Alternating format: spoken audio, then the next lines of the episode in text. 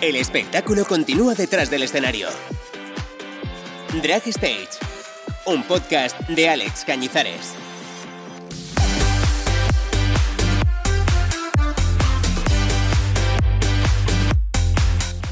Hola amigues, ya estamos de vuelta después de las vacaciones. Feliz año a todos.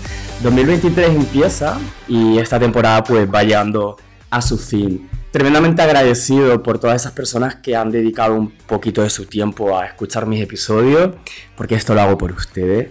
Y sobre todo a todas esas reinas y reyes que han pasado por el micro y a quienes me ayudan a que esto pues sea posible. Obviamente no voy terminar sin la persona que más hemos mencionado en este podcast, la Sorni, que está conmigo estrenando este año y con muchas ganas de que la conozcan. Bienvenida, Sorni. Muy buenas noches, Madrid. Eh, ¿Cómo estamos? ¿Cómo está? Yo quiero decir ante todo que lo de Madrid lo digo aunque esté en Murcia, ¿eh? Ah, vale. Pues maravillosamente empezando el año. ¡Qué alegría, qué alboroto! Otro perrito piloto. Ay, qué felicidad. ¿Quién es la Sorni? Ay, eso digo yo, madre mía. Pues mira, yo siempre digo que la Sorni no es ni drag, ni es travesti, transformista, porque yo esto lo veo como un poco de la antigüedad. Más que nada que si te basas en las. eh, en, en el- la, de- en la descripción, no, en el. En el término, la terminología, en la el explicación. Significado, el sí, significado. eh, madre qué trastorno. Eh, Eso es lo que pasa cuando no duerme bien por las noches. Efectivamente. Pues eh, siempre es como, tanto el drag como el travestismo es eh, el vestirte o actuar del género como el género opuesto. Y bueno, basándonos en la realidad que tenemos, pues esto no es así. Eh, ni desde una persona no binaria a simplemente una persona que no se identifique con el género opuesto, aunque sea para el transformismo. Entonces yo creo que soy un poco Club Kid. Es verdad que el Club Kid era solamente algo estético, algo como para salir de fiesta y pasarlo bien con tus amigas pero eh, haciendo una performance. Acaba de decir como lo del tema del género. Mucha de la gente que, bueno, ahora estamos usando eh, esta nueva etiqueta, ¿no? Que es drag queer, que es precisamente yo creo que eso, ¿no? Que es la, persona que a lo mejor no entra dentro del canon del drag, digamos, binario, que al final también estamos llevando el género, que se supone que es la burla del género o lo que sea del género. Ahora de repente utilizamos esta terminología como drag queer para decir, aquí no hay nada que yo haga relacionado con eh, ser una mujer, o performar una mujer, performar un hombre, o sea, no soy ni drag queen ni drag king, o sea, soy un drag queer, que sería un poco la terminología nueva, ¿no? De, Sí, yo en verdad, este- desde que siempre que me han preguntado he dicho drag queer porque Claro. no sabe qué decir. Lo que sí que es verdad que no me gusta usar la palabra drag, en plan que yo voy a ser drag y travesti toda la vida para que me sigan contratando. Claro. Pero drag y queer no tendría mucho sentido por lo que es la terminología, que Claro. drag es el género opuesto. Claro. Entonces no tienen. Pero sí que es verdad que yo cuando. Bueno, hice un. hicimos un concursito que yo presentaba de drag kings y drag queer. Y pues eh, puso queer porque claro que pones ahí, ¿no? Y justo hice ahora una. Bueno, como una charla en la Universidad de Castellón y también era drag queer. Porque qué terminología le pones para que la gente no va a ir a ver un payaso en un circo, ¿no? Solo. Entonces. Es sí, alucinante cómo, cómo está ahora, como todo evolucionando, ¿no? Como de repente, totalmente. pues ese boom de, de las drag queens y como de repente dentro de ese boom de las drag queens y, y a lo mejor llevado muchísimo más al mainstream, porque sí que es verdad que las drag queens siempre han estado ahí, pero nunca yo creo que hayan tenido la exposición que tienen ahora y cómo esto ha evolucionado a que dentro de, de- de la escena drag empiezan a aparecer o a ser mucho más visibles otro tipo de drag, ¿no? Y que necesiten un poco la etiqueta, entre comillas, por, por así llamarlo. Yo hace poco que, que estoy en este mundo, la verdad, pero sí que es verdad que desde que yo he empezado, eh, bueno, porque yo me fijo mucho en la estética, obviamente, que no, no significa que juzgue a nadie, porque yo no soy Michelle Basar ni nada, y te puedes poner ropa del H&M perfectamente, no seré yo quien juzgue eso, pero sí que es verdad que me he dado cuenta mucho con el tema de los genitales, el tema del pelo, cuando yo empecé, la- eh, bueno, a ver, que siempre hay excepciones y yo no he inventado nada, ojo, eh, que esto Claro, tiene claro, más claro. años que... Pero sí que es verdad que, en el- bueno, yo hablo de Chueca concretamente, es verdad que mm, el tema de llevar el, el sexo masculino por fuera, sin hacerte el tag y tal, antes no se veía tanto. Claro. Y ahora incluso las que eran super fem, que se lo hacían, ahora no se lo hacen. Es verdad. Con el tema del pelo igual, el pelo en las axilas o el pelo en el pecho. Yo tengo muchas compañeras que son super fem y dicen, ay, se me nota. Bueno, da igual, ya ¿sabes? Como que le están dando un poco de menos importancia. A mí sinceramente me gusta, incluso me parece como súper guay, porque al final un poco creo que, que, bueno, esto ya cada uno, o sea, yo no, no hablo por todo el mundo, evidentemente. A, mí, a mí personalmente sí que me gusta porque me gusta un poco eso, ¿no? Porque al final es la performance de, de llevarlo a, a, eso, ¿no? A, a, pues me he visto como una mujer y, y me cojo un personaje, pero sigo siendo un un hombre debajo, ¿sabes? O me, identifico como un hombre y pues si tengo pelo y me gusta mi pelo, porque me lo voy a, a, tener que, quitar para hacer una performance, ¿no? Y aparte me, me hace muchísima gracia ver como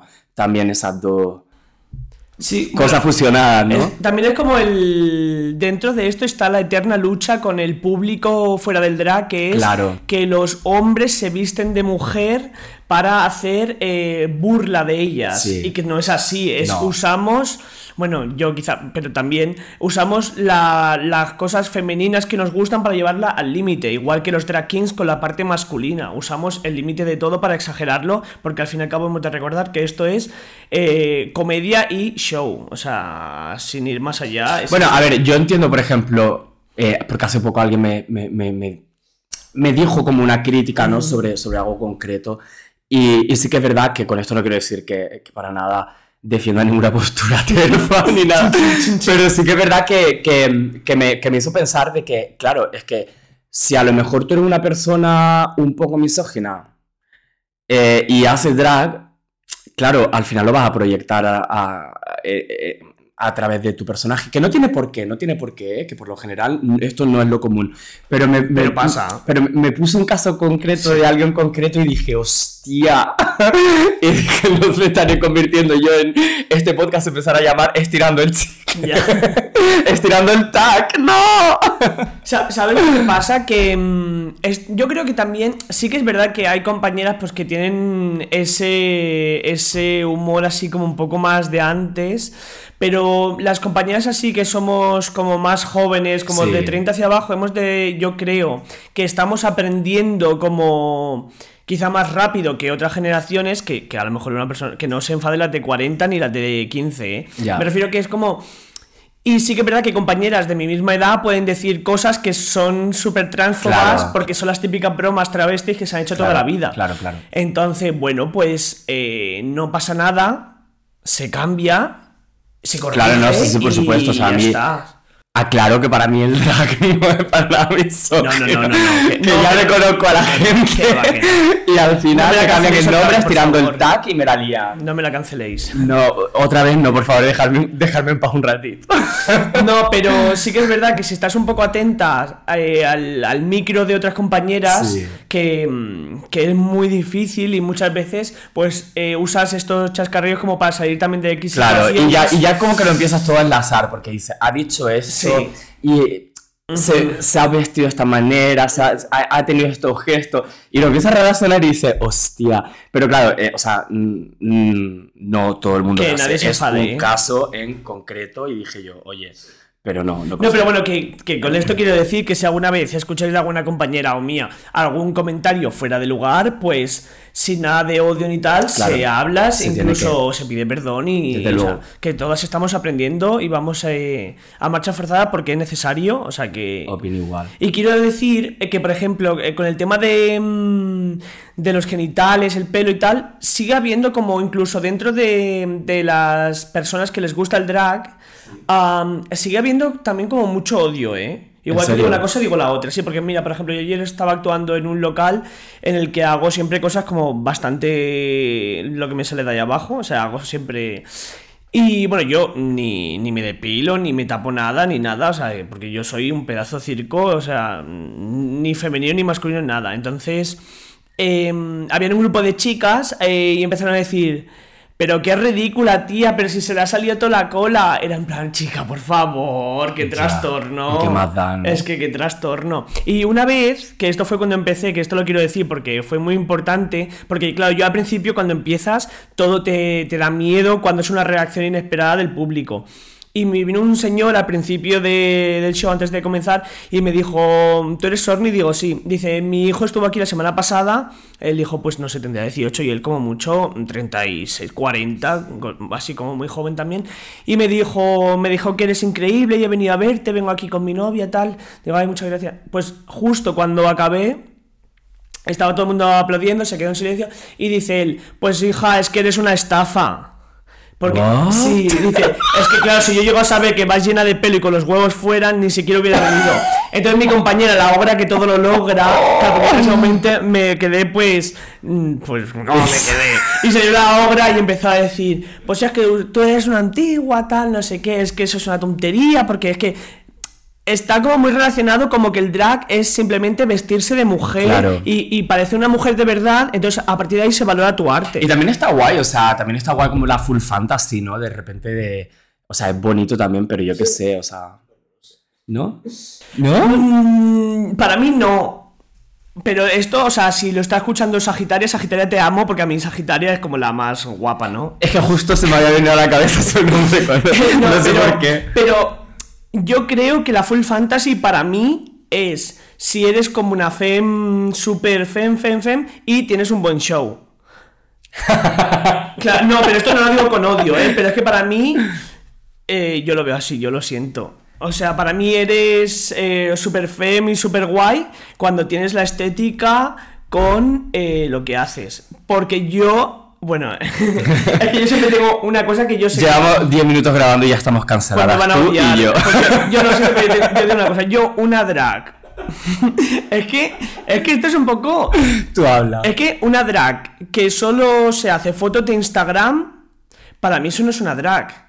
Es un chico, chica, chique que se maquilla maravillosamente, se pone pelucas de escándalo y hace un buen personaje. un- es influencer. Con eso tengo yo un poco de conflicto con una cosa, porque mira, yo hace poco, hablando con, con- con alguien, hablamos sobre, sobre esto, sobre... Yo siempre he dicho que para mí, joder, que cualquier cosa es válida, y sí que es verdad que es válido. O sea, si tú quieres meterte en tu habitación a hacer drag, o de repente tú no tienes las dotes de, eh, por ejemplo, no sé, divertir a un público, que al final es, es un poco eso, ¿no? El, el show. No tienes por qué hacer shows. O sea, hay gente que es muy incómoda de ver o hay gente que no tiene lo que, lo que, lo que tienes que tener para, para una audiencia.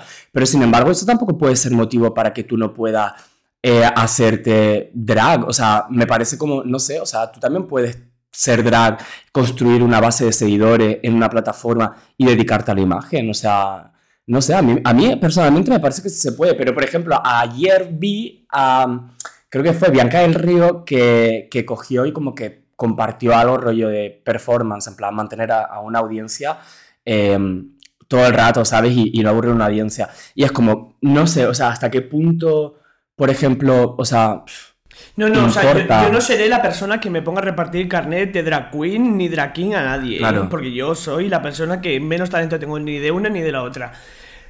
Pero creo que mm, respetando un poco la- el origen de esta profesión.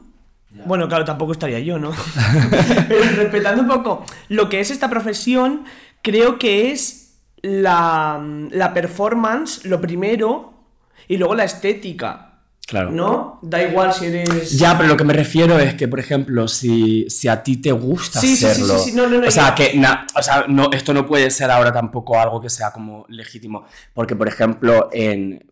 Bueno, tú, no sé, o sea, en, en Londres, yo siempre lo comento en mi podcast, eh, por donde yo me movía y todo el rollo. O sea, cuando, cuando se montaba alguien o todos los club kits que habían, etcétera.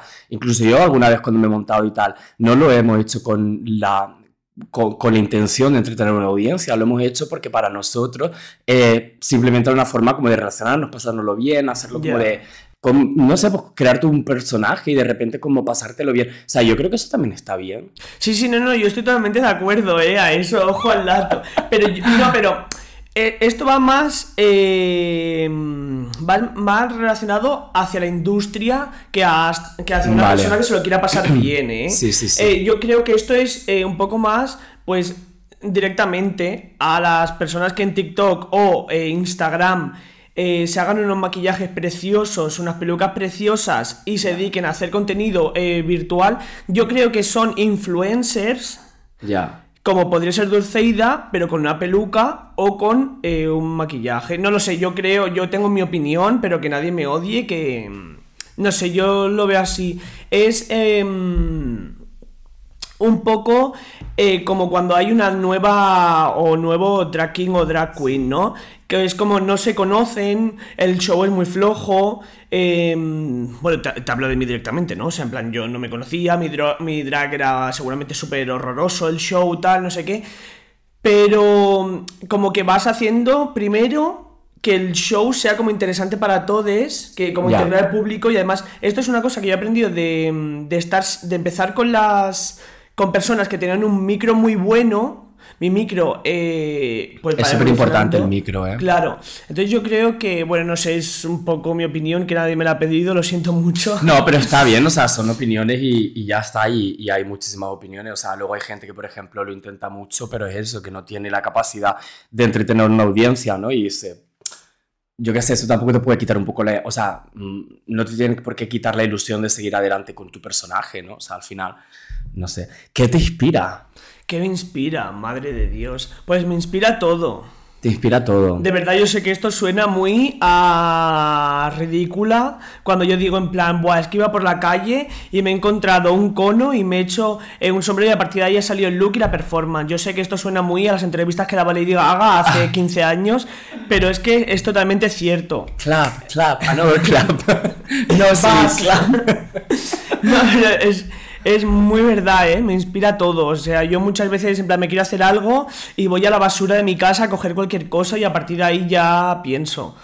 Eh, es un poco... mm, me viene así. También es verdad que luego cuando quiero hacer una performance a lo mejor tardo cuatro meses y medio, eh, aunque sea una tontería. Pero todo empieza desde ahí. También es verdad que yo tengo una cultura bastante grande, o sea, de lo que, en lo que, en lo que a mí me gusta. En cuanto a cine, vestuario y... Claro, porque tú te dedicas al vestuario. Yo me dedico al vestuario, sí. Entonces, eh, claro, cuando ves cualquier cosa, aunque tú te hagas un traje, este traje luego tiene 50.000 referencias de esto, esto, esto, esto, esto. O sea, sí, las travestis no hemos inventado nada. Madre mía, al final van a hacer una asociación de travestis que me odien. bueno, eh, seguro que ya la hay. Me comentabas que también te inspiraba mucho el drag canario. Me inspira muchísimo el drag canario, pero muchísimo, muchísimo. Mira, yo te voy a contar, bueno, aquí como que no sé si tienes alguna pregunta después que tenga que ver con esto, pero te la voy a quitar, lo siento mucho. Bueno, me da igual si ya no hemos saltado medio guion. Ah, o sea. vale, jeje. Cositas. Pues mira, te voy a contar. Eh, yo siempre he sido muy fan del drag canario. Es que para no serlo, o sea, como para Ya, no a serlo. Es que tendríamos que valorarlo mucho más porque es un producto nuestro. O sea, es que esto... Yo estoy muy. Yo lo digo siempre en los shows, ¿eh? O sea, que es que es lo único nuestro que tenemos. Habrá que valorarlo mucho más y dejar de mirarle por encima del hombro, aunque es difícil con las plataformas. ¿Sabes qué bonito? Eso como logo, ¿eh? No me mires por encima del hombro, llevo plataformas. No, pues siempre me había gustado mucho porque yo tenía unos familiares que, que siempre lo veían en plan que se juntaban y lo veían en plan um, una tarde, eh, o sea, con los niños y todo cuando te eran pequeños, mis Qué primos fuerte, pequeños, ¿eh? O sea, lo veían como un carnaval y yo lo veía siempre como, ay, qué guay, pero sin darle más vuelta ni nada. Yo, pero yo siempre tenía en la cabeza y en la lista de cosas que hacen antes de morir, mon- eh, vestirme una vez De de, drag canario. canario, pero una vez por Probarla, probar la decirlo, fantasía, "Ay, qué claro". guay". Ir a verlo, que por cierto, este año, si Dios quiere, voy. Qué bien. Sí. Bueno, es que para mí eso es como muy guay. Bueno, em, total, que una vez, eh, esto fue justo después de la pandemia, yo al, de- al dedicarme al mundo del vestuario y tal, tenía como muchas cosas de las que necesitaba, en plan, pues vestuario, maquillaje y tal. Y con, con una. Con, vi una chica de TikTok y tal que dice: Hoy me aburro en casa, voy a hacer no sé qué. Entonces yo dije: Bueno, pues me voy a maquillar yo también. Y me maquillé en plan como un circo. Y dije: ¡Uy, qué trastorno! y, eh, pero así, se quedó ahí. Y a las dos semanas tuve una sesión de fotos con una actriz. Y esta actriz pidió X pelucas. Bueno, pues cuando la actriz se fue, eh, yo tenía que ir a devolver las pelucas, pero había una peluca que era muy bonita. Y por el camino se perdió. No, yo me la probé. Ah, vale. Claro, pero yo en plan todo esto en secreto me encerré en mi casa, me encerré en el lavabo por si acaso me iba a ver alguien. Em, que esto fue eh, hace, pues eso, un año, Año y pico, ¿no? nueve meses así, sí. Y me puse la peluca y dije, madre mía, es que parezco un camionero. O sea, es que qué horror, qué vergüenza. O sea, vale, yo sé que peluca yo no puedo llevar.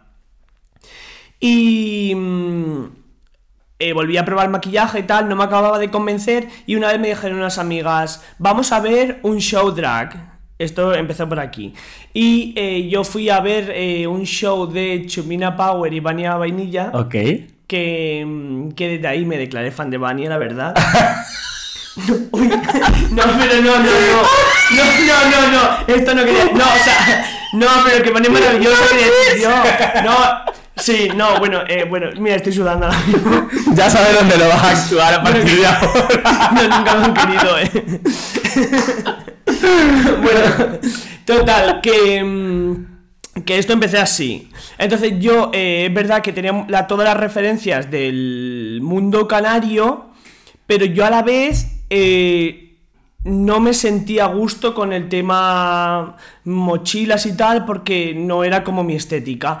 Total, pues otro día volvimos a quedar y me dijeron, pero tía, vente montada y, y yo qué sé, iba así y dije, uff, qué pereza montarme para ir por a un bar random, porque esto era después de pandemia, Claro. eh, eh, salías a las 4 de la tarde. a- Uf. Y fuimos a. Ellas querían venir a, a Vania otra vez, pero Vania justo ese día no estaba, así que no entramos. Y eh, caímos en otro local. Y luego ya, pues el resto es historia, porque a la semana siguiente ya estaba trabajando. ¿Quién estaba en ese local? Estaba Marcus Masalami. Anda. Sí. Y estaba una compañía que se llama eh, Arritmia. Sí, Arritmia. Y Arritmia me dijo, guapa, si has venido así vestida, te vas a hacer un algo. Y dije, no, no, no, yo he venido aquí a tomarme mm, un agua con, con azúcar, vamos, porque es que yo tomaba solo Coca-Cola. y me dijo, tienes que hacer algo. Y luego vino Marcos y me dijo lo mismo. Y yo, en plan, eh, el sufrimiento. Y le hice fuerte. algo y literalmente, pues eh, a la semana o así estuve... ¿Esto fue en Fluide? Esto fue en Fluide. Qué fuerte. Ya, y es que... Es que, fue súper de verdad que- Y la pregunta era, el drag canario. Qué difícil. No, pero esto iba todo relacionado. Sí, el drag canario. Sí, el drag canario. Es que mucha gente me dice, es que lo tuyo es muy drag canario. Pues esto es lo que quería decir eso, que siempre he estado como dentro de mí, pero como, como las referencias que yo tengo, eh, es que el drag canario es como muy de cine. ¿Sabes? Tiene como mucho, mucha cultura en plan cinematográfica. Siempre las producciones, sobre todo las del 2000, de 2000 a 2007, eran como historias, que ahora también son Sí. historias, pero antes eran historias de verdad. Sí, sí, sí. Y entonces mucha gente que me ve, incluso que no han visto lo que es el drag canario como tal, de ver una gala entera, me dicen, wow, es que eres, es que eres canario, eres, es, lo tuyo es del drag canario. Y es en plan, a mí me hace muchísima ilusión cuando me dicen que, que yo que sé que no le llego ni un cuarto a una drag canaria, ¿eh? Pero para mí eh, me hace una ilusión enorme que vean esta cosa de la historia. Me hace como muchísima ilusión. Es que el drag canario es una auténtica pasada, o sea, es como... Y es lo que, lo que decías, ¿no? Que, que al final tenemos que valorarlo muchísimo más porque, joder, es que es nuestro, es muy nuestro, ¿no? Totalmente. Es que es muy importante porque, eh, bueno, yo es que justo cuando fui a dar la charla, eh, esta charla queer, claro, yo eh, al fin y al cabo creo que, mm, que todo esto, el tema Club Key del drag canario es un poco como el mismo mood, ¿no? Lo que pasa es que el canario es como llevado a la performance y el Club Kid simplemente Bueno, al final fue una mezcla, como se- todo surge un poco, es un Sí. poco una mezcla, ¿no? Sí, sí. Pero que, mm, que esto viene de, de unas fiestas en las que se hacía la, la reinona Sí. de Canarias. Lo contó Carlos en este... Claro, y yo ahí fue cuando descubrí el drag stage. Lo he dicho. Ah, mi podcast. Claro, es que yo, eh, además, yo te mandé un mensaje. Sí, me escribiste un mensaje. Que yo no sabía quién eras tú. O sea, Sí. te había visto un día Anda, en ese sitio. ¿dónde? en ese sitio. De ese sitio que se ha hablado tantas veces en este podcast. ¡Ah! Y yo te Sí. había visto ese día, Sí, sí. em, pero yo no sabía quién eras tú. Ah, vale. Y yo escuché el episodio de Carlos Menéndez, Sí, Drag, Drag Heaven. Heaven, que dije, El "Guau". primer ganador de... Claro, porque en verdad me estaba preparando para otra charla en otra universidad aquí de Madrid. Y claro, yo dije, yo tengo que dar una charla bien. Entonces me puse a buscar historia de, del drag canario y justo di con el, con el episodio que lo escuché, en plan yo flipando, fuerte. emocionada viva. Claro, es que fue muy guay. Oye, qué fuerte, episodio. ¿no? Que de repente Sí. mi podcast eh, haga... No, no, de verdad, para mí, Es que encima decía tanto detalle y todo, o sea, para mí fue muy fuerte escucharlo, ¿eh? Yo ya le he dicho que cuando, cuando vaya para allí me tiene que enseñar esas plataformas en, Qué guay. en Por persona, favor, porque yo necesito una foto con un ese plataforma. los stories, eh, de verdad. O sea, yo Porque te, de yo verdad es te que es mandé, historia. yo te mandé un mensaje diciéndote que gracias. Sí. O sea, un textaco además, que soy muy Sí. pesado. Yo cuando escribo un mensaje lo escribo de verdad, porque me quedé flipando yo. Me hizo Así que he dicho esto, vayan a escuchar el episodio número. ¿Cuál es? Pues era el. No me acuerdo, el, el primero de, la, Yo diría que sí, ¿no? de esta temporada, o el segundo, el segundo. Bueno, pues vayan a escucharlo. Qué maravilloso. Te hemos mencionado mucho Madre mía. en esta temporada, no solo por lo creativa, sino también porque alguna vez pues, hemos visto como el público quizás no respondía de la mejor manera a las performances.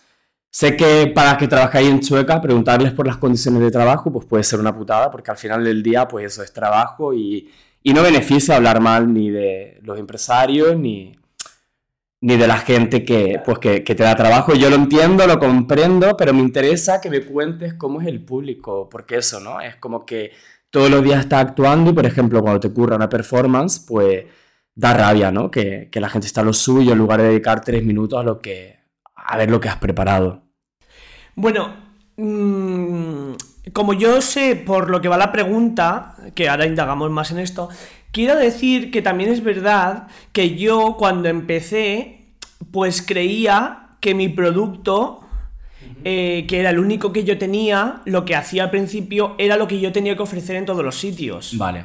Vale, entonces, eh, yo ahora he experimentado muchísimo, me he permitido hacer muchísimas cosas, igual que un día te hago una cosa, eh, con perdón, muy mood canario, hay otro día que hago un cabaret súper básico y otro Claro. día te canto solo cuplés y otro día estoy todo el rato hablando sin más. Claro. Porque ahora me he dado cuenta, bueno, ahora en plan, me había dado cuenta, pero quizá cuando no tienes la experiencia, no tienes las tablas, porque al fin y al cabo, por mucho que estés en el mundo del arte, esa cosa que hay que tener para desarrollar un, un directo eh, a la marcha, porque al fin y al Ajá. cabo no hay guion, es un poco lo que necesitas para que sea un éxito, entre comillas, cada show que hagas. Mm, Bueno, varía un poquito, pero entonces, quiero decir, em, cuando hago una performance, Ajá. vamos a enfocarlo por esa parte, partiendo de la base que mis performances son un poco trastorno, Vale. Pues hay mucha gente, quizá un 50% del público de Chueca, porque es verdad que cuando voy a otros sitios eso no pasa, pero también quizá porque soy la persona invitada, eh, pone al principio un poco cara rara hasta que han visto el show completo, eso es verdad. Luego hay gente que le va a seguir sin gustar, a que le gusta una drag bien bonita y que sepa bailar bien y que sepa hacer cosas bien, pues no le voy a gustar yo. Pero hablando de este momento, vamos a tener que volver a sacarlo. La cosa es que estaba yo actuando eh, un día que este local estaba súper, súper, súper lleno, súper lleno en plan, súper lleno, o sea, y había una gente muy maja alrededor del, del, bueno, no es un escenario porque no hay espacio para llamarle escenario, y entonces esta gente tan maja hizo un hueco, entonces yo ahí pude bailar, la cosa no es que yo mm, me tirase al suelo como tal. Vamos a contar la verdad. La cosa es. Bueno, eh, si te tiraste al suelo. Bueno, sí, pero un no. dip, ¿no? No, no. La cosa. eh, Es que, claro, esto no fue así de verdad. La cosa es que donde yo tenía que actuar. Me estás llamando mentiroso. No, no, prohíbo es verdad, pero no es así. Eh, la cosa es que a mí me tenían que limpiar el suelo para que yo pudiese actuar porque yo voy con plataformas de 20 Claro. centímetros y no me había limpiado el suelo. ¿Qué pasa? Que estaba lleno de eh, líquido y cristales. ¿Qué pasa? Que yo no hice un dip, aunque pareció que sí, porque yo me resbalé y me caí. Lo que pasa es que No. cuando me caí sí. Y yo me clavé un cristal. Y yo aquí vendiendo. Claro, no, no, esta fue la realidad y ya lo cuento. Y Y yo vendiendo aquí que te habías hecho un dip y nadie te había hecho ni puto caso y resulta que era un accidente Sí. laboral. Pero yo lo Que porque mira, peor. ah, fue muchísimo peor. Ay, y Dios además tú estaba con una compañera Bueno, por lo menos no lo vio. que a la compañera yo sí que le dije, mira, estoy hasta aquí. Y bueno, esta fue la situación que pasó realmente. O sea que la gente no estaba atenta porque sí que es verdad que era lo que tú querías llegar. Que hay veces, que esto nos habla muchas veces, que hay veces que el local no está preparado para tener shows. Qué fuerte. Yo pensando que te había sí. hecho un dip y yo diciendo la gente se vuelve loca con los dips y aquí. No, no, yo, o sea. A ver, yo también iba un poco trifásico. eh, No, no, no, no, pero- que sí que es verdad que yo lo hice como si fuese un dip, pero Claro. porque cuando te vas a caer, sí puedes, Claro, porque si no, no. disimular en plan. Eh, bueno, o, o caerte bien, ¿sabes? Pues Claro. si te puedes caer que sea un dip que tú lo controlas, pues te resbalas y caes un poco Qué bien. fuerte, o sea, un accidente laboral. O sea, Sí. poco se habla de los accidentes laborales de travesti. Bueno, mejor que no se hable, ¿no? Por eso digo, que poco se habla de. Desde aquí de- quiero decir que todas las artistas que estáis en este mundo de la noche tan maravilloso, las únicas que os vais a hacer respetar sois vosotros. Sindicalizarse. Sí, Sindicalizar. pero bueno, como también dentro de la sindicalización hay mucho ego, Ya, vamos pero- a dejar la sindicalización porque el ego es más importante. Entonces, hemos de decir que eh, luchemos por nuestros derechos, aunque Sí. sea a pequeña escala o, o por tu- o por ti misma. Desde el caché, que esto es muy importante. Que quizá esto no habría que decirlo, pero yo lo digo. No puedes ofrecerte por 30 euros y una bebida, corazón. O sea, tu arte vale mucho más que todo eso. Y a mí me lo han enseñado las grandes con Y si no. Instagram. Y si no, a, vender Crash Cosmetics en Instagram. Que me es que a mí me parece maravilloso. No o sea, a mí me parecería genial. De hecho, yo me encantaría abrirme un Instagram y no tener que actuar por la noche y hacer eh, hauls o hauls, como se llaman, Ya, de ya. paletas y No, no, brochas de y, AliExpress. a la mayoría, O sea, ¿eh? Les gustaría porque es muy guay, si yo lo entiendo. Lo que pasa es que yo, que esto también va relacionado con otra pregunta, em, para mí, yo no podría vivir sin el público. Sin el público, Sin claro. la performance, yo no puedo. Entonces, yo todo esto lo digo desde mi punto de vista, pero eh, eh, o sea, insistiendo en esto de, mm, de los derechos y tal, no vamos a cambiar el mundo, no vamos a cambiar el, el mundo laboral drag del mundo entero, ni con un programa, ni todas juntas, pero poco a poco, o eh, desde tu punto, o sea, para lo que tú necesitas, sí que puedes hacerte que tus noches sean un poco más, bueno, que no te vayas llorando. Entonces, si esto te pasa, pues hay que ponerle. Y si quizá en este local no se puede, pues quizá este local tú no puedes ir a actuar. Claro, y por lo menos que te dé para el Volt, ¿no? Y vuelta. Sí, efectivamente. También actúas en lugares de público mixto Sí. o femenino. Dicen que, las buenas, que eres una buena drag si le gustan a las mujeres. Pues yo he de decirte que donde más puedo improvisar, más eh, me permito el lujo de hacer lo que me da la gana totalmente, o sea, sin pensar, ay, pues mira, hoy voy a hacer esto y esto, es justo en, estos locales. Es decir, que las mujeres, el drag eh, feo mío, eh, es el que más he visto yo que. en el que más yo me he sentido respetado. Pero muchísimo, Qué o sea, pero increíble. O sea, desde que salgo con un look súper extravagante, no me miran como, uff, qué trastorno. O aunque salga ese día me ponga yo guapísimo o me ponga guapísima, eh, me respetan muchísimo de principio a final. Esto es verdad, he de decirlo que es uno de los mejores públicos, pero sin duda alguna, ¿eh? Qué fuerte, ¿y por qué crees que...? Porque no lo miran tanto desde el punto sexual. Entonces lo miran como arte. Lo ven- Esto, esto me... Lo, creo que me lo comentó Marco Masalami. El punto de la sexualización del personaje y cómo el público, pues, eh, entiende la, la performance. Sí. Que pasa un poco también, ¿no? Lo que comentabas tú, ¿no? Que si de repente te presentas con, con, con tu performance o con, pues, o con tu circo montado, a lo mejor te hacen menos caso que si te presentas rollo eh, siendo una femme fatal, ¿no? A lo mejor una femme fatal pues va a, a tener mucho más la atención, pese a que eso no signifique tener más talento que la que va de circo. Bueno, en cuanto a lo de la atención no estoy de acuerdo, ¿eh? ¿No? No, no, no, no. O sea, yo decir que cuando yo actúo en sitios...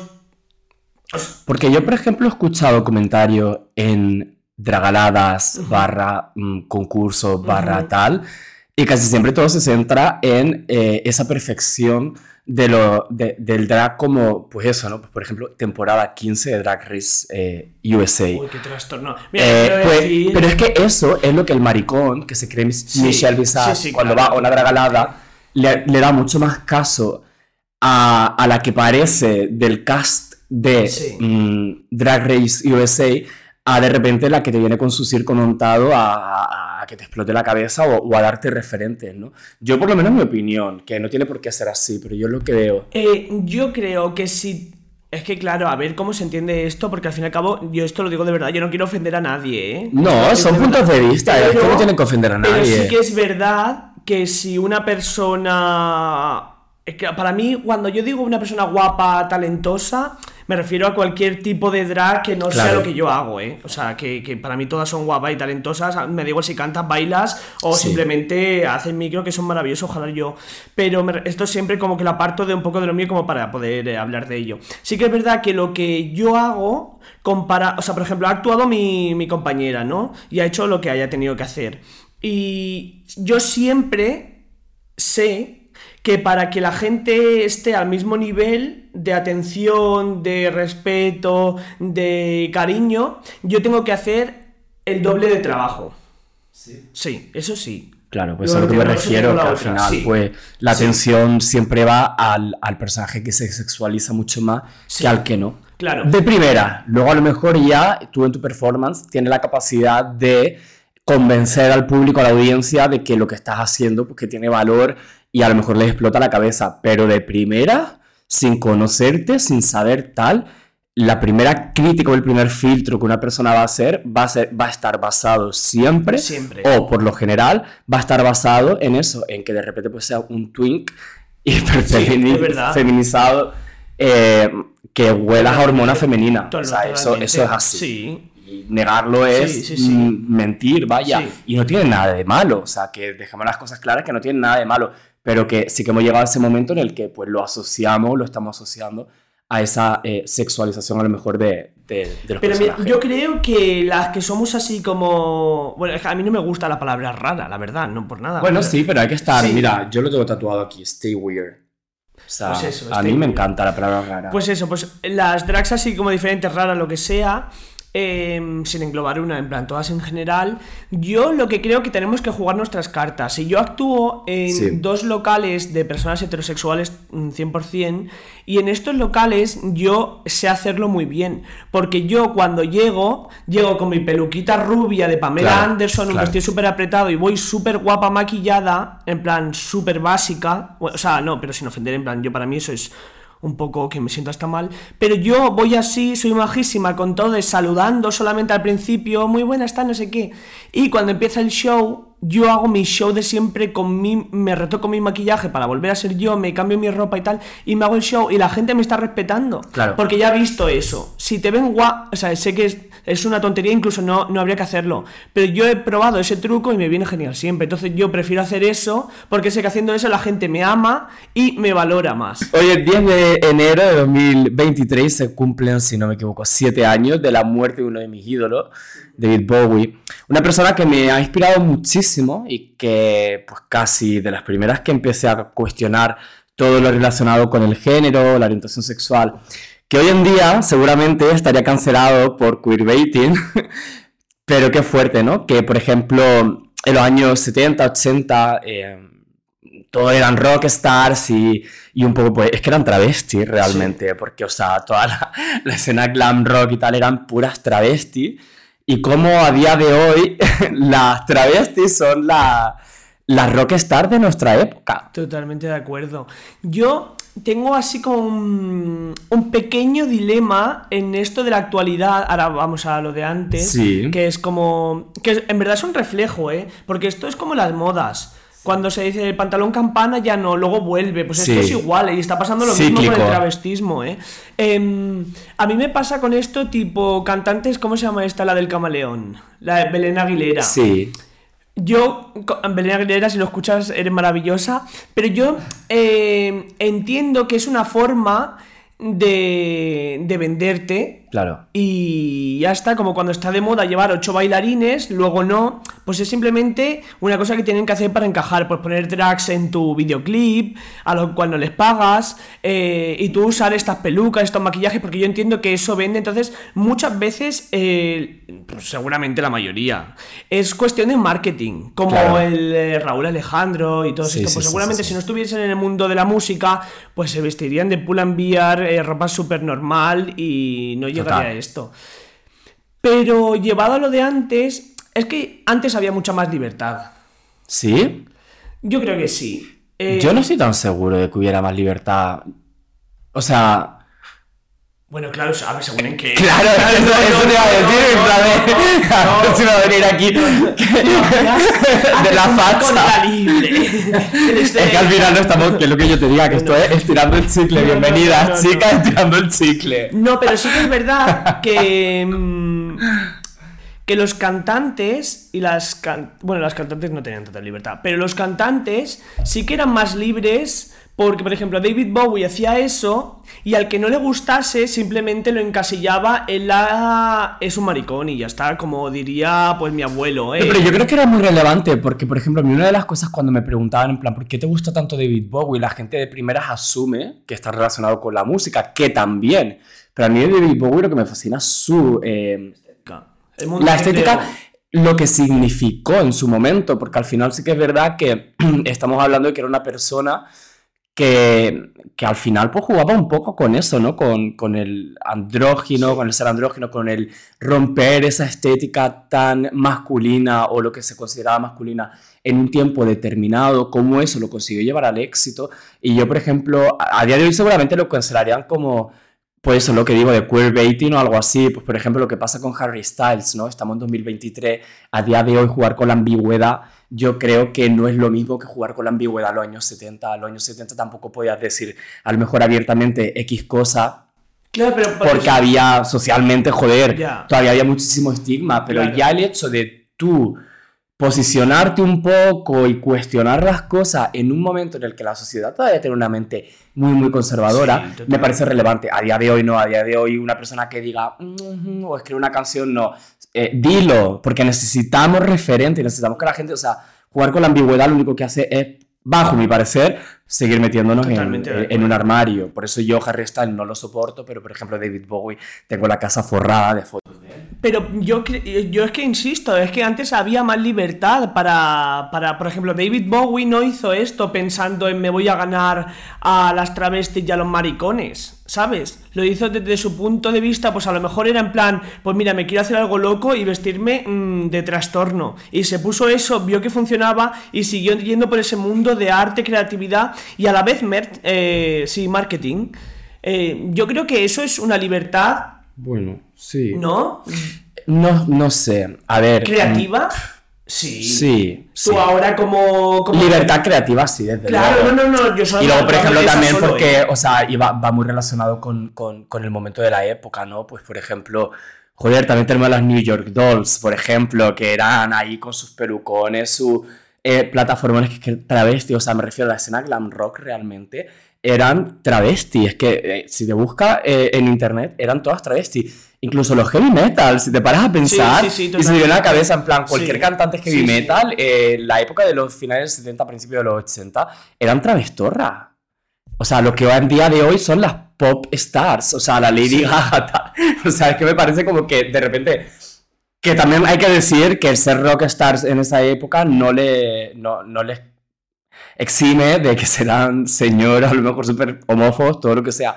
Pero bueno, tenían una estética y, y como que, pues eso, representaban a lo mejor una época desde, desde una posición, pues eso, ¿no? Desde unos tacones, desde unas pelucas, desde un... Pero no sé. yo creo que antes eh, los artistas, eh, Sí. estos artistas de los que estamos hablando, no pensaban en el tema de... De voy a hacer A esto y parezco maricón, uy, qué vergüenza o qué asco, aunque fuese homófobo. Era en plan el movimiento de la libertad creativa de mm, quiero estar loco y seguramente también sería por la droga, ¿no? Pero eh, era como la libertad creativa que ahora no tienes, porque ahora está todo mirado con lupa y porque ahora nos, nos tenemos que respetar eh, las unas a las otras. En ese momento era una explosión creativa, también eh, Alaska llevaba rastas. Ya. Pero porque no estaba mirando desde ese punto de vista, era en plan, me gusta, me lo pongo, vamos a crear. Claro, y además como- también en una, en una sociedad tan sumamente normativa, Claro. este, tipo, este tipo de personas Claro. que de repente eran como extraterrestres, ¿no? Eran como, y wow. por eso chocaron tanto Claro, en la, en la pero y marcaron un impacto, hicieron un Sí, impacto, totalmente. porque joder, David Bowie, que travesti no se ha vestido de David Bowie. ¿Y qué, qué, qué persona mm, inculta de pueblo pequeño no conoce a David Total. Bowie, aunque sea por una foto? Total, sí que la conoce. total, total, total. Entonces, esto es importante. Y yo creo que lo del queerbaiting es una cosa de ahora, porque es ahora. el momento, que no digo que, no, que antes no se tuviesen que Claro. respetar, pero es ahora el momento en el que nos tenemos que apoyar sí o sí, respetarnos todos. Y yo creo que antes era simplemente un movimiento de, de arte y, y- y ya. Convenciones de drags, o sea, eh, drag alrededor del mundo. En Inglaterra, o sea, es que, eh, es que son las nuevas rockstars, aunque ¿son rockstars todas o hay algún tipo de drag que es la que se convierte en rockstar? Pues yo creo que esto va vinculado también con lo de antes. Pues obviamente yo no sé de números, pero si te pones a mirar las ventas de, las de la convención que hubo estos días atrás, pues seguramente Sagitaria fue la que más vendió. Eh, yo creo que esto va aún con lo mismo, en plan, la estética bonita, pues obviamente va a ser la que más mueve masas. Sí, ¿no? Sí. Porque aquí en España tenemos y como, bueno, iconos, o sea, no. eh, personas que son más visibles, como más raros y tal, y han sido muy queridos por el público, Ajá. Pero luego no tiene ese altavoz que tiene una persona más. Claro, es que eh, yo siento como ahí, como tengo un pequeño debate, porque cuando yo digo como básicas o algo así, eh, no quiero ofender, eh, pero es como la. Normativa sería como, bueno, Normati- normativa bueno, dentro, que- es que tampoco claro. es normativo. Claro, o sea, yo digo básico Sí, como el concepto sí, de drag eh, al que nos ceñimos, ¿no? Entonces, bueno, mm, yo sabes lo que creo, que me parece maravilloso que sea quien sea tenga un poco de altavoz, porque Claro. eso significa que como colectivo, como lo quieres llamar profesión, porque al fin y al cabo, es que aunque no parezca, señores, es una profesión, estamos ganando algo. A mí me da igual que la persona que vaya a un fotocall o tenga una portada en una revista sea eh, o sea mi prima la del pueblo con la peluca, porque eso significa que como colectivo estamos ganando, ¿sabes? Estamos a punto de, de que se estrene, bueno, a punto. Em, en algún momento se va a estrenar la temporada 3. Yo no tengo ningún tipo de información, ¿eh? Porque esto ha podido quedar un poco como que estoy aquí en plan. Yo no tengo ni idea, pero me lo imagino que pronto, en algún momento, este año, eh, muy se, se va a estrenar la tercera. Digo yo muy prontito, en plan, Muy prontito. soy yo, Supreme Deluxe sin peluca. No tengo ni idea. Em, se estrena la tercera temporada de, de- Iba a decir de Drag Stage. De Drag Stage. Pues también, ¿por qué no? En algún ¿no? momento este año se estrenará la tercera. No, pero la tercera de, de Drag Race España. ¿Qué opinión tienes sobre Drag Race España? Y sobre todo, ¿te has presentado? Pues mira, la opinión que tengo, que esto yo a vez de, de vez en cuando, cuando se me calienta el morro en algún show, siempre eh, pido un poquito más de empatía hacia las compañeras eh, del formato. Porque muchas veces es en plan, bueno, a ver, el 80% es, por favor, Sorny, ves a Drag Race, Sí. eso es uno. Pero luego el resto es, eh, buah, es que lo hacéis mejor que la de Drag Race. Y es que mira, con todos los dramas que han pasado las artistas de Drag Race, Ya. da igual el talento que tengan, Ya. eh, se merecen que todas eh, seamos un poco menos zorras y las critiquemos un poco menos, ya solo porque las condiciones laborales por las que nosotras juzgamos, eh, ya las han perdido por tres. Sí. Y yo no sé nada, ¿no? Sí, Pero ya, se ya, ya. sabe. Sí. Entonces, dicho esto, em, ya no me meto yo en talentos y tal. Eh, la tercera temporada, bueno, claro, es que no. mm, claro, yo no tengo información, ¿no? Yo tampoco tengo ninguna No, información yo sí, la- pero porque yo qué sé, pues. A ver. Yo no tengo, ¿no? Eh, No, no, son no, rumores pero- de TikTok. Sí, no, Reddit. Nosotros Sí. lo llamamos por Reddit. Sí, eso. Bueno, pues el maricón, bueno, hay un maricón en Reddit. Ah, pensaba que ibas a decir el nombre de y yo. Eh, vale. No, hay un maricón en Reddit que, sabe todo. que lo sabe Pero- todo. pero- Pero, ¿y tú cómo lo sabes si escúchame, lo sabe? escúchame, escúchame, que estaban encerradas todavía ella y ya se había liqueado eh, absolutamente todo. Y a mí, un amigo me viene y me dice, tío, ¿te has enterado? Yo no, pero no estoy metido ni en chats ni en nada. Yo en la primera me salí antes de que se entrenase porque digo, basta que te vean ahí, ¿sabes? Ya. Que seas amigo de la mayoría para que de repente te digan que, que eres tú o que han sido ella. Entonces yo por no implicar a nadie estoy fuera de toda esa onda, pero me viene un amigo y me dice, ¿te has enterado que eh, se ha ido ta, ta, ta, ta, ta? Y yo, ¿qué? Pero si están encerradas, ¿cómo? ¿De dónde sale esa información? Pues a mí, yo solo vi un tweet, porque no tengo Twitter, pero me lo pasó una amiga. Eh, Lo sabe todo, ¿eh? Todo, todo, todo, me pasó una todo, amiga todo. un tweet que supongo que se habría grabado en ese momento esa cosa, que me quedé flipando. Porque era en plan, yo tenía me lo imaginaba, ¿no? Me lo imaginaba, pero sin ningún tipo de fuente y esto de verdad. Pero cuando yo leí ese tweet fue como, what the fuck. O sea, eh, esto es alguien de dentro, sí o sí. Bueno, claro, es que no hay otra.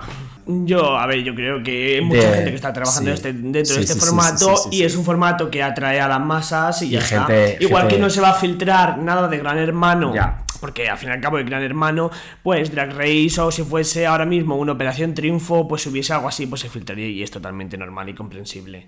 Total. No, mm, vale, eh, Drag Race. ¿Te has ¿cuándo voy? presentado? Estoy dando cariño, no. ¿Cuándo te gustaría ir? Eh, mira, es que tengo como cosas que se- encontrado, eh, bueno, claro. ya la vida mm, encontrada. Eh, Yo tengo una amiga que siempre dice, lo bueno de Drag Race es ir cuando las cosas te van mal. Pero como para dar el boom, ¿no? En plan, tipo Operación Triunfo. No, mira, a mí eh, no me gusta ir a Drag Race. Yo respeto muchísimo a la gente que va, apoyo a todas mis compañeras Ajá. a que vayan. Pero yo no valgo para ir a Drag Race eh, porque a mí me gusta estar con la gente, poder crear algo nuevo. Y me gustaría ir a Drag Race por hacer el Hotel de las Reinas Claro. que a la vez no me gustaría hacer el Hotel de las Reinas porque es la misma performance durante nueve meses y yo me mato haciendo Ya. el mismo show nueve meses. Pero, mm, o sea, conclusión que no. Que tiene cosas buenas, tiene cosas malas, pero bueno. Yo creo que ahora bajo la nueva y. O sea, yo espero, ¿no? Que bajo eh, la gente que tienen detrás ahora, yo sí que veo que. Ah, está todo mejor, sí. Sí, que está mucho mejor y yo y, y- y estoy 100% seguro de que, de que van a escuchar eh, lo que ellas necesitan y, y van a ser muchísimo más permisivos. Pero es que de verdad eh, fue lo de, lo de la primera. La sido- primera. ha si- eso para mí ha sido un suicidio laboral para... Vamos, que es que nadie se merece algo así. ¿eh? No, totalmente. Eso fue muy fuerte y bueno, y pues lo siguen pagando, la verdad. Claro. Pero Claro, dicho claro. esto, pues mira, yo no valgo para Drag Race, no voy a ir a Drag Race nunca, pues no hay que decir nunca jamás, pero es que no tengo lo que seguramente lo que ellos quieren tampoco, entonces, pues que vayáis todas, cariños, que son maravillosos. La siguiente seré yo. Seguir ahorrando. Total. Es que luego te sale a pagar todo, o sea, la hipoteca con la que tienes que meter, bueno, y ahora molestar, bueno, yo no digo nada. ¿Vas a ir tú? Yo, no- yo no, yo digo, a ver si, a mí me encantaría que me llevaran un día allí como de público a ver. Me haría muchísima ilusión. Sí, en plan rollo, yo que me No que te empieces a filtrar las cosas. Yo no filtro nunca nada. Si no he filtrado ya, que voy a haber filtrado, que me he comido todo. Bueno, es que tampoco. Ya. Bueno, ya está. Que ojalá algún día alguien me invite antes de la grabación o después de la grabación a ir a conocer el plato. Sueño de mi vida. Ya. Te lo digo de verdad, me encantaría que un día me digan, venga, mm, vente aquí a conocer el plato. A o mí sea, sí me encantaría. O sea, yo que me suban a esa pasarela y me subo, sacarme una foto de la pasarela, lo único que quiero. Ah, ah, o en el ah. workroom. No, a mí me gustaría poder, o sea, que obviamente es imposible ni. Sería Pero poder ver el momento en el que las artistas con sus nervios, más allá de lo que es el programa, están en la pasarela y hacen lo que tengan que hacer en la pasarela y. y ¿Sabes eso cuando hacen? Sí, es ¿sabes como- cuando graban, por ejemplo, rollo un roast, Sí, invitan a gente? sí. O sea, mi reino por estar allí sentado, mira, yo les doy mi móvil. Ya. Yo les dejo que me borren la memoria al salir para que, o sea, firme un contrato con el diablo. Ya. Eh, mm, quiero ver eso. en A mí me directo. gustaría en plan. O sea, un día de grabación. Estar apoyando, ¿no? También a las Sí. comedias sin poder hablar ni nada, pero es como decir, ay, hijo, qué cute. Pero verlo, ve- ver un día de grabación a mí, me, o sea, me encantaría. En fin, bueno, empezamos el año, terminamos este podcast, pero vamos a marcarnos objetivos. Sí. ¿Cuáles son nuestros propósitos para 2023? ¿Tú tienes alguno? Yo dejar de ser tan guarra, ir al gimnasio y... Bueno, quiero decir una cosa. Yo me los he escrito esta mañana, ¿eh? ¿Todos? Los propósitos, Tía, pero es que tú trabajas, yo soy travesti y me he despertado mm, a las 11 de la mañana. ¿Qué Pues tal? mira, me quiero apuntar a coser. Sí. Bueno, no voy a contar los personajes, pero uno de ellos... Oye, pues eso está muy bien porque puedes ayudar a la siguiente edición de Drag Race. Sí, bueno, sí, yo no me meto más en este berenjenal. no me meto más en un berenjenal de, de ayudar a nadie con nada.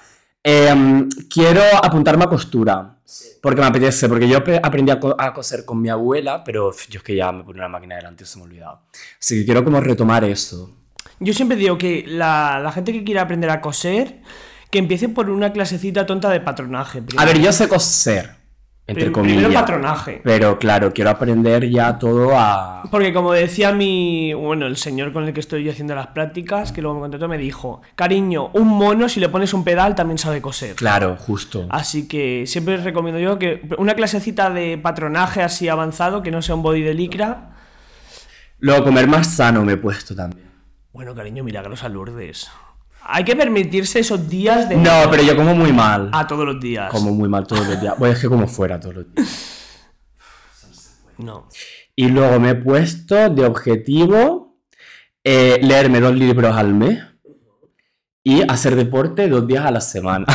que para una persona Oye, que se toca el papo cuatro manos todos los días de su vida, de que se levanta hasta que se acuesta, yo creo que dos días para empezar. También te puede convalidar leerte un libro más y no ir esos dos días de...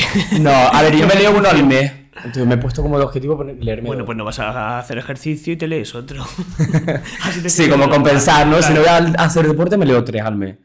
¿Y cuáles son los tuyos? Pues no tengo objetivos, como tal, quiero seguir haciendo cosas nuevas. eh, me gustaría hacer nuevas performances, una cada cuatro meses, para sentirme yo bien mentalmente y artísticamente.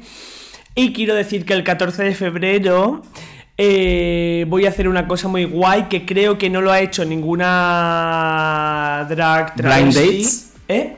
¿Como cita ciega? No, no, no, no, no. Es una cosa que no ha hecho nadie y que va a ser muy criticado 14 de febrero. Lo anunciaré en Bueno, ahora me lo cuentas cuando terminemos de grabar, ¿eh? Sí, bueno, el día 14 de este mes eh, daré algún tipo de información en, en mi Instagram, así que si queréis saberlo, pues ahí estará. Qué gana. ¿Algo que tengas que promocionar aparte de eso? Que Pues tu nada, canción, que- tu que- canción. Nah, la banana es maravillosa, ya lo saben. Pero quiero decir que vayáis a disfrutar de los, de los shows, si es el mío mejor, ¿no? pero que vayáis a disfrutar eh, con la mente abierta y si sois compañeras, lo repito, luchar por vuestros derechos individualmente y luego ya nos juntaremos todas. Sorry, muchísimas gracias por venir. Era hora de que viniera. a ti, me muchísima ilusión. Ay, me hace mucha ilusión que estés aquí. Qué nervios. Qué bien, qué guay. Jo, pues muchísimas gracias por tu tiempo, por tu talento y nos vemos por los bares. Wow, qué nervios. Adiós. Chao, un beso.